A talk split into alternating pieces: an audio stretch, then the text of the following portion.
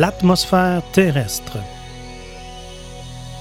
Suite à la formation de la Terre, l'atmosphère primaire de notre planète était composée essentiellement d'hydrogène et d'hélium. Cependant, cette première couche atmosphérique a rapidement été projetée dans l'espace par la chaleur provenant du Soleil.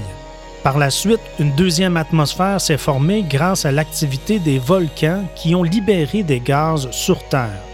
Cette fois, le champ magnétique terrestre qui venait d'apparaître a protégé l'atmosphère de la Terre du vent solaire.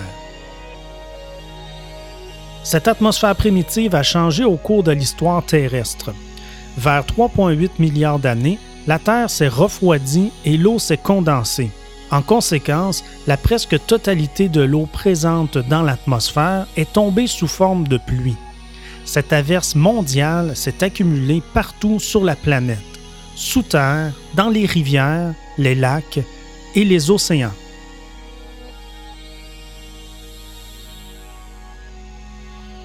Sans oxygène, nous ne pourrions respirer. De plus, ce composé permet la formation de l'ozone qui nous protège des rayons ultraviolets. C'est grâce à la couche d'ozone que la vie a pu émerger de l'eau sans se faire brûler par ces rayons. Vers 3 milliards d'années, l'atmosphère ne contenait presque pas d'oxygène. C'est avec l'apparition de la vie, et plus particulièrement les cyanobactéries, les algues bleues, que la quantité d'oxygène dans l'air a commencé à augmenter. Ce sont les premiers organismes à avoir utilisé la photosynthèse. Au départ, l'oxygène était capté par différents éléments, comme le fer, et pendant très longtemps, il s'est répandu dans l'atmosphère très lentement. Vers 2 milliards d'années, l'oxygène dans l'air équivalait à seulement 1% de sa quantité actuelle. Vers 425 millions d'années, la quantité d'oxygène est devenue très importante, atteignant 13% du volume total de l'atmosphère. On pense même que vers 300 millions d'années, ce taux a grimpé jusqu'à 30% pendant un bref moment pour ensuite redescendre à sa valeur actuelle de 21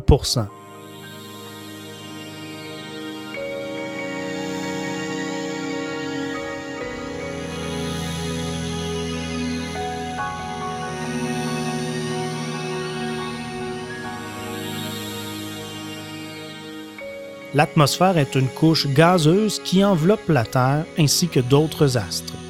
La composition de l'atmosphère sur Terre est le résultat des gaz volcaniques qui ont interagi avec les organismes vivants. L'air sec est composé principalement d'azote à 78% et d'oxygène à 21% Le 1% restant est constitué de gaz divers en faible quantité.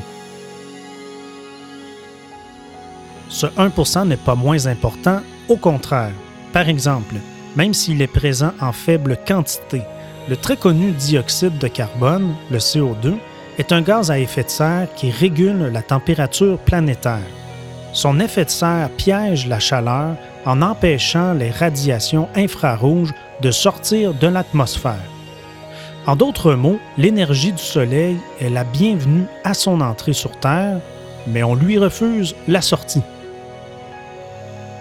En relâchant du CO2 dans l'atmosphère en trop grande quantité, l'activité humaine perturbe cet équilibre et contribue au changement climatique.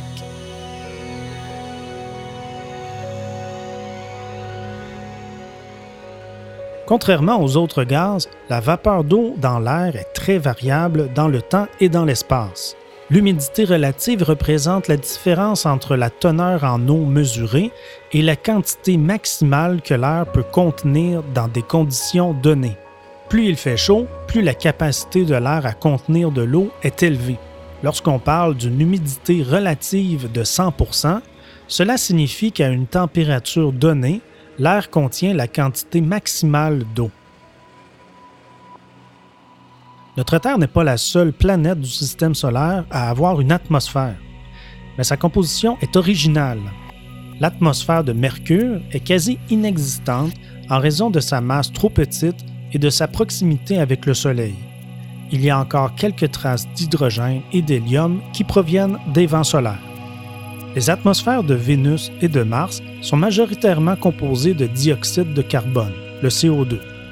Les atmosphères des quatre géantes gazeuses Jupiter, Saturne, Uranus et Neptune sont principalement composées d'hydrogène et d'hélium ainsi que d'autres composants en petite quantité.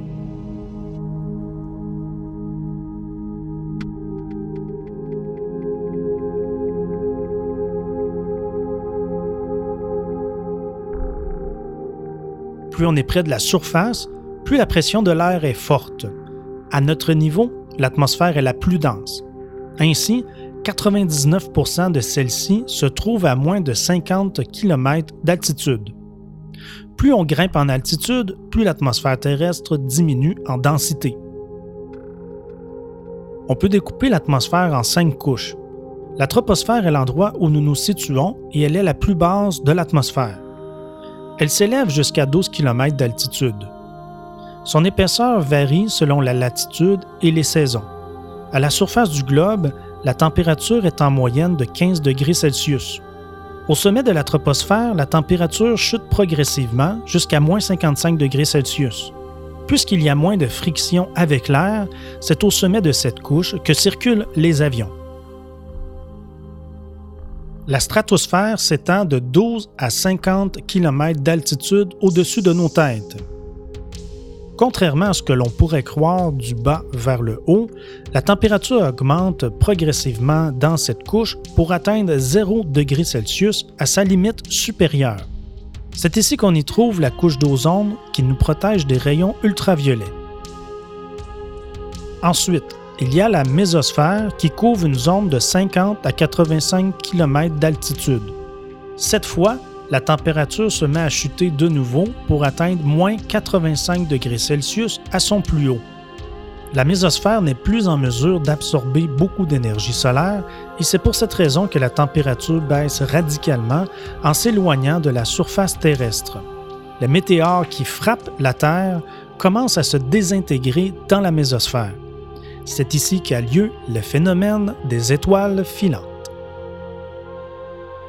La couche suivante est la thermosphère, qui s'étend de 85 à 500 km. Cette couche contient moins de 1% de la quantité totale des gaz atmosphériques. La température recommence à monter, mais étant donné la faible quantité de gaz, cette partie de l'atmosphère contient peu de chaleur et on ne la ressent plus. C'est dans cette zone que se produisent les aurores boréales et australes des régions polaires du globe. Enfin, à l'extrémité de l'atmosphère, se trouve l'exosphère qui s'étend au-delà des 500 km d'altitude. Nous sommes rendus à la limite de notre atmosphère. C'est dans cette couche que nos satellites sont placés en orbite autour de la Terre.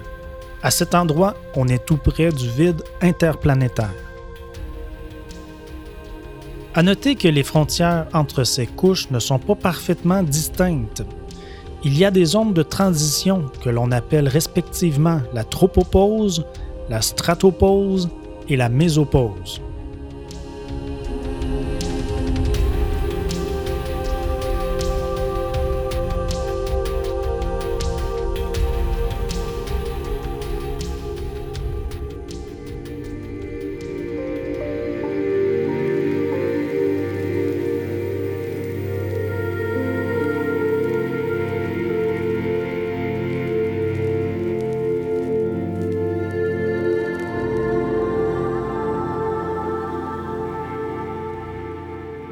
La couche d'ozone est une zone de l'atmosphère qui contient une concentration élevée de molécules d'ozone.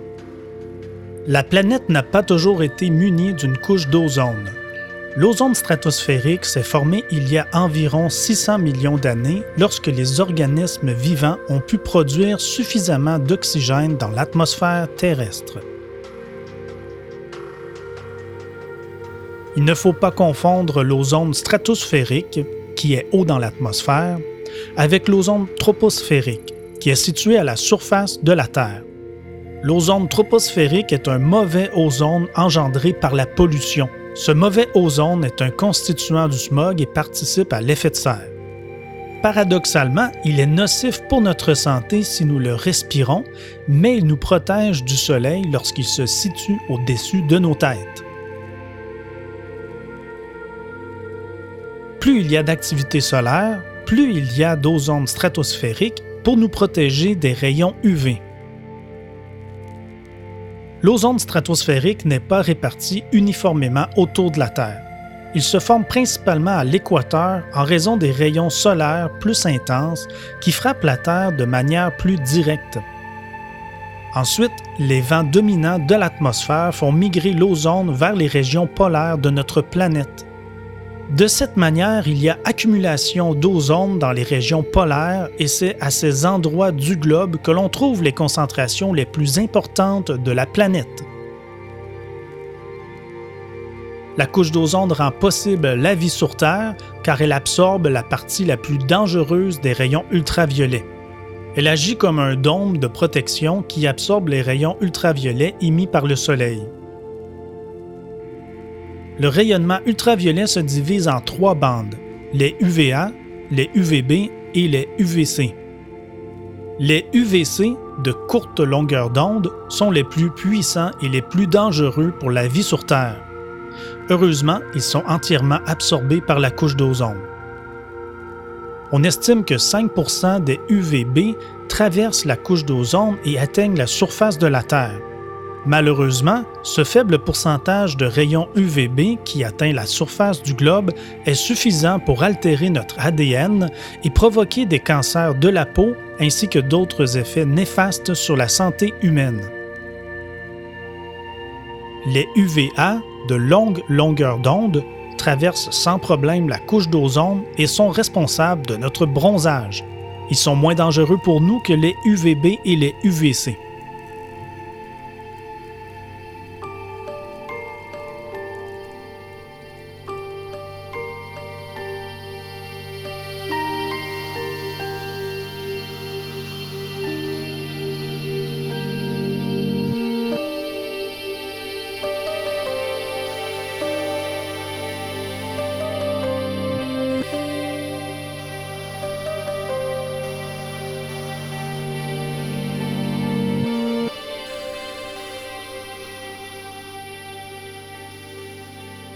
On sait depuis les années 70 que les CFC dans l'atmosphère dégradent l'ozone. C'est dans les années 80 que l'on découvre un important trou situé au-dessus de l'Antarctique. L'ampleur du trou d'ozone antarctique fluctue selon les saisons. Il se forme au printemps pour se résorber au début de l'automne. En 2009, les CFC sont définitivement supprimés à l'exception d'une quantité très infime. Les chercheurs ont fait des calculs et ils prévoient un rétablissement complet de la couche d'ozone d'ici 2050.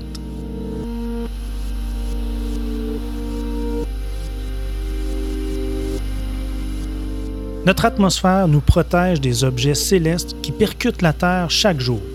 On estime que 84 000 météorites s'écrasent sur Terre chaque année en entrant dans la mésosphère, ils subissent des frottements très importants qui finissent par les réduire en poussière.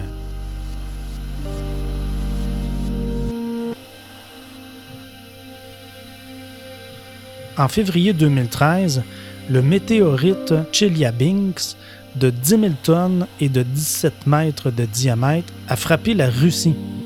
La spectaculaire onde de choc a fait voler en éclats des milliers de vitres. Après son passage dans l'atmosphère, il en restait un fragment principal de 1250 livres. Il a été repêché dans le lac de Cheparkoul où il a percé la glace à la manière d'un cratère. Sans la protection de notre atmosphère, les dégâts causés par ce météore auraient été bien plus désastreux.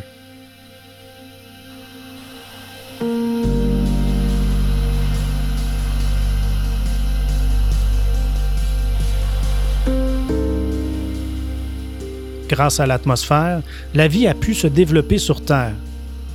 Comme nous l'avons évoqué, l'atmosphère terrestre nous protège des particules émises par le Soleil. Elle maintient une température stable sur notre globe. En son absence, les températures seraient brûlantes le jour et glaciales la nuit.